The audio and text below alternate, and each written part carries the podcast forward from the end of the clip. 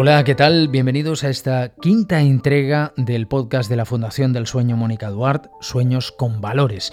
Un espacio con el que queremos concienciar de la importancia del sueño en la mejora de la salud física, mental y emocional.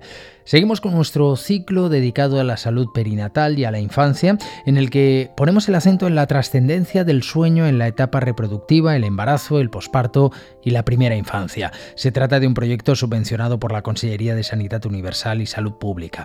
En este quinto episodio hablaremos del sueño en la infancia y una de sus principales alteraciones, las pesadillas y los terrores nocturnos. Contamos con el patrocinio de Curasana, laboratorio especializado en ofrecer soluciones para los trastornos del sueño infantil. Sueños con Valores, el podcast de la Fundación del Sueño Mónica Duarte. Ya saben que siempre nos acompaña un especialista de alto nivel. Hoy tenemos con nosotros al doctor Óscar Sanz Capdevila, jefe de la unidad del sueño del Hospital San Juan de Dios de Barcelona. Hola, doctor, ¿qué tal? Hola, muy bien, ¿qué tal? Hablamos del sueño en niños de 0 a 5 años. ¿Cuándo duermen suficiente y cuáles son los principales trastornos en esta etapa?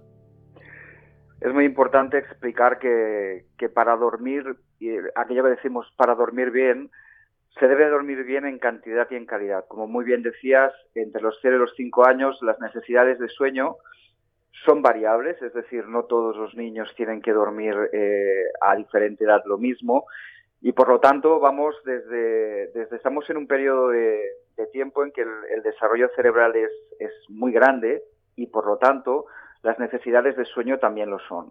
Estaríamos hablando que vamos de un extremo desde los recién nacidos, digamos de los 0 a los 3 meses, en los que la media de horas sería entre las 14 y las 17 horas, esto contando el número de siestas que hagan, que puede variar en esta edad hasta, hasta tres siestas al día. Nos movemos luego en las necesidades de sueño que pueden tener los niños aproximadamente de al año, aproximadamente del, año de edad, estarían alrededor de las eh, 12, 15 horas más o menos y luego los niños de la primera infancia en, este, en estos niños de edad preescolar que encontraríamos entre los 3 y los 5 años en las que las necesidades de sueño fluctuarían entre las 10 eh, y las 13 horas. Todo esto, como os digo, sumando el sueño nocturno y las siestas que en estas edades varían, como te decía, entre, entre 2 y 3 siestas al día. ¿Qué son las parasomnias en edad infantil y por qué suceden?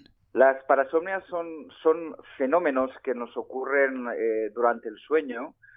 Eh, nosotros cuando dormimos tenemos, básicamente reconocemos desde el punto de vista eh, del cerebro, desde el punto de vista que se llama neurofisiológico, dos tipos de sueño. El sueño no REM y el sueño REM. El sueño no REM aparece en la primera parte de la noche, sirve para reponernos de todas aquellas cosas y aquel desgaste que hemos sufrido durante el día mientras que el sueño REM eh, aparece en la segunda parte de la noche y sirve para, para ordenar, para, para que aquellos procesos y aquellas cosas que hemos aprendido durante el día se pongan en orden, un poco como si tuviéramos los papeles en una mesa muy grande, todos los papeles desordenados, que son las cosas que vamos aprendiendo a lo largo del día, las vamos dejando encima de la mesa, y en el sueño REM es cuando cogemos esos papeles y los ordenamos en los cajones correspondientes que sería la memoria.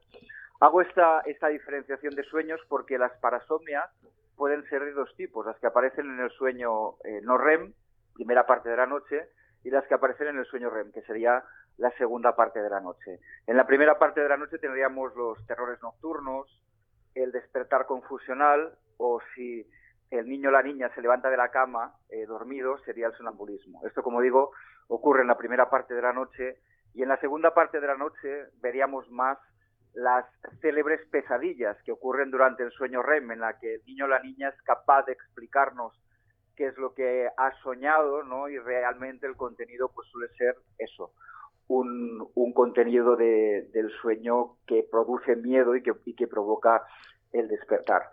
De las causas que lo provocan, tanto uno como otro, la más frecuente de largo tiene que ver con lo que hablábamos al principio, las horas de sueño.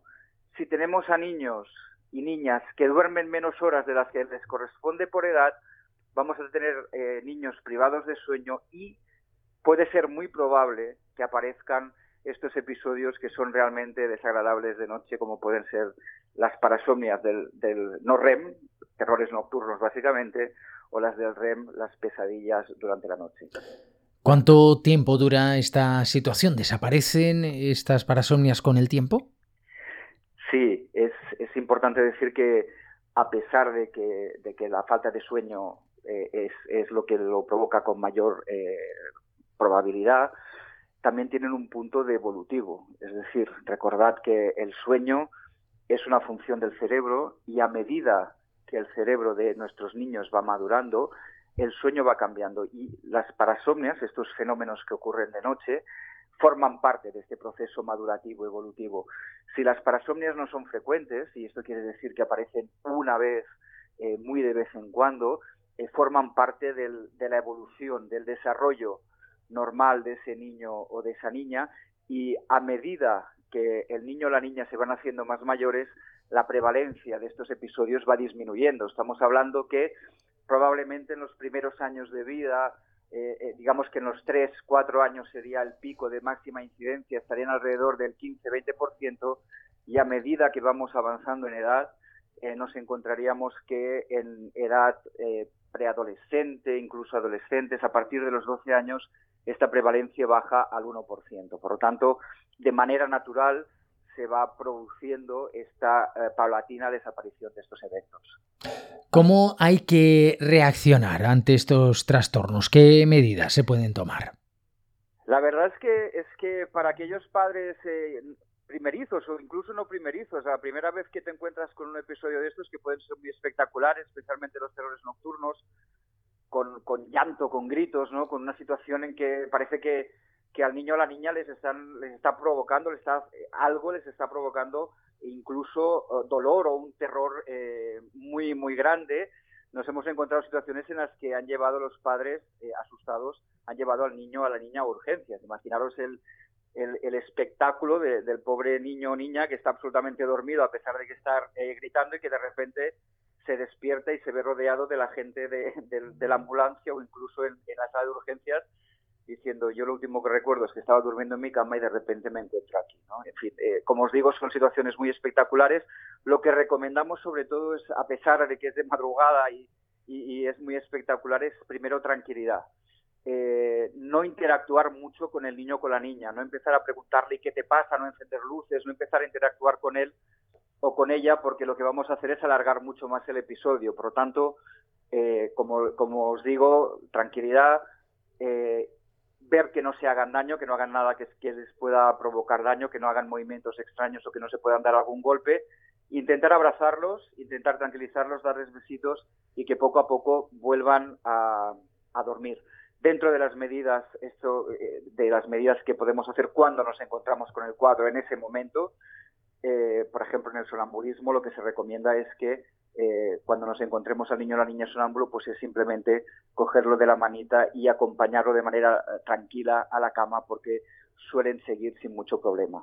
Dentro de las cosas que podemos hacer para evitar estos episodios, como os digo, lo más importante es estar y evitar que el niño o la niña esté eh, privado de sueño. ¿Cuándo hay que preocuparse y acudir a un médico para tratamiento? Hay que, hay que preocuparse y hay que explicárselo al pediatra cuando los eh, eventos son muy frecuentes. Y muy frecuentes quiere decir que aparezcan tres o más veces por semana durante más de, tres semanas de manera muy repetida. Como os decía al principio, si son eh, episodios que aparecen muy de vez en cuando, no le damos mayor importancia porque forma parte del desarrollo normal del niño, pero si la frecuencia es muy alta y se repiten de manera habitual, aquí sí que deberíamos eh, consultar con el pediatra y explicarle que esto pasa de manera habitual, sobre todo y como te digo, cuando los episodios son muy, muy repetidos. Eh, ¿Estas parasomnias van a marcar la relación del niño con el sueño de cara a la adolescencia y también en la edad adulta?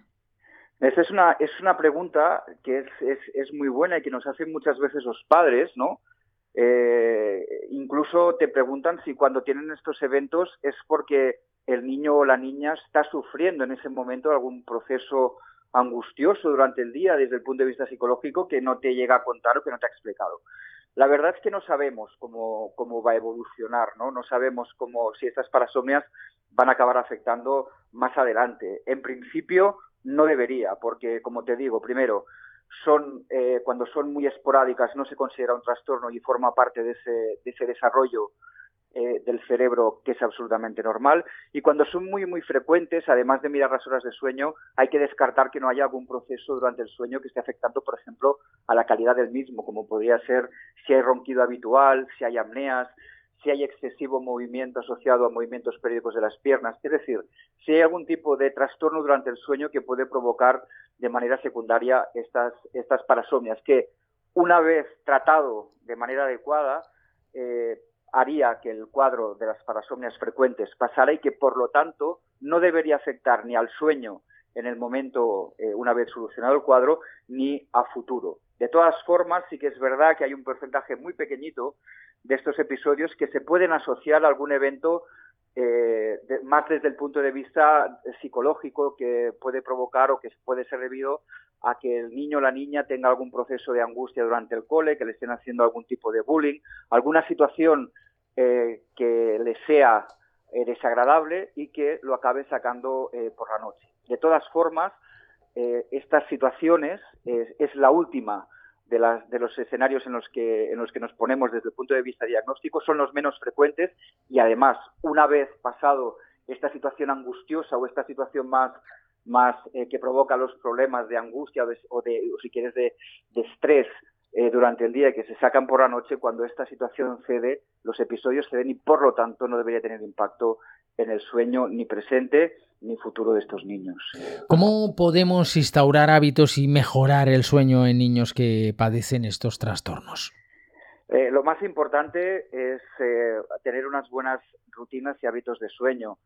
Cuando hablamos de, rutinas de sueño es, muy curioso porque parece que solo estamos hablando de poner al niño o a la niña a dormir a la misma hora y levantarlos a la misma hora. la rutina de sueño es un, es un proceso de 24 horas. Esto quiere decir porque sabemos que todo tiene importancia a la hora de, poder hacer una buena, una buena regulación de este reloj central, de este reloj circadiano que tenemos, que, nos ayuda a estar en sintonía con, nuestro entorno y que nos ayuda a dormir y a estar despiertos cuando nos toca, este reloj circadiano que, es el, núcleo supraquiasmático.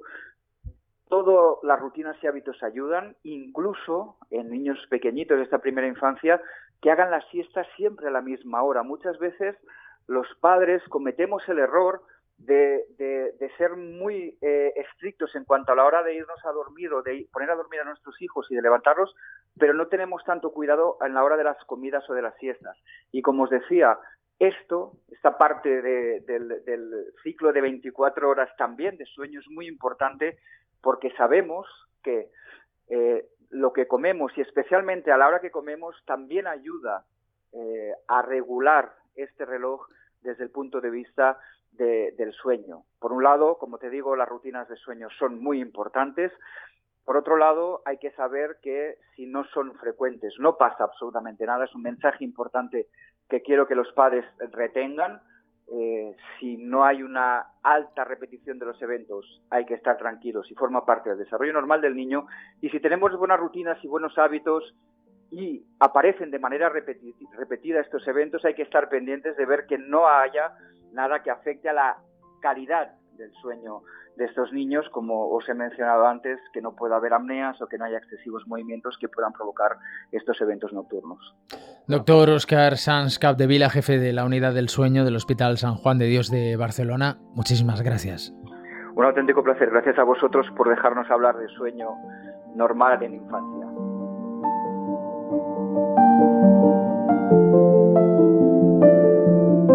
Y en este último programa del ciclo también contamos con la presencia de la presidenta de la Fundación del Sueño, Mónica Duarte. ¿Qué tal?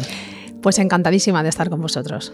Hoy hemos hablado de la infancia. También es un objetivo de la Fundación trabajar por el sueño de los más pequeños, ¿verdad? Absolutamente, desde, desde siempre hemos querido poner el foco eh, en general en el descanso pero muy en particular en la infancia y también eh, en las personas mayores. Mantener una buena higiene del sueño, como ya sabéis, es fundamental en todas las etapas de la vida, especialmente y poniendo mucho hincapié también eh, en la infancia, porque esos hábitos al final nos van a acompañar eh, durante toda nuestra vida. Y luego eh, el sueño en los más pequeños es fundamental para su desarrollo cognitivo y influye muchísimo en el crecimiento, en la conducta, en el rendimiento escolar. Si los niños no descansan bien al día siguiente, tampoco se pueden concentrar. Y esto al final pues, puede derivar eh, en fracasos escolares, en frustración y en un montón de miedos eh, que se van desarrollando.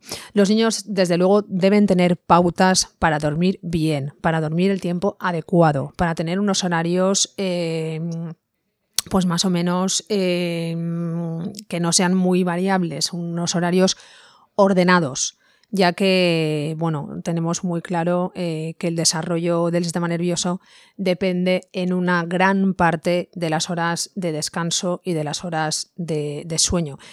Y en ese sentido, por nuestra parte, la concienciación y formación sobre la importancia del sueño es absolutamente necesaria. Y tenemos como objetivo también pues, dotar a los jóvenes de conocimientos, de habilidades y de valores que puedan generar esas actitudes eh, favorables para, la salud. Y desde luego desde nuestra fundación hemos puesto en marcha acciones de sensibilización, como estos podcasts, y también tenemos previsto para los próximos meses una campaña de sensibilización, este tema es muy importante, sobre los riesgos de las pantallas en los adolescentes.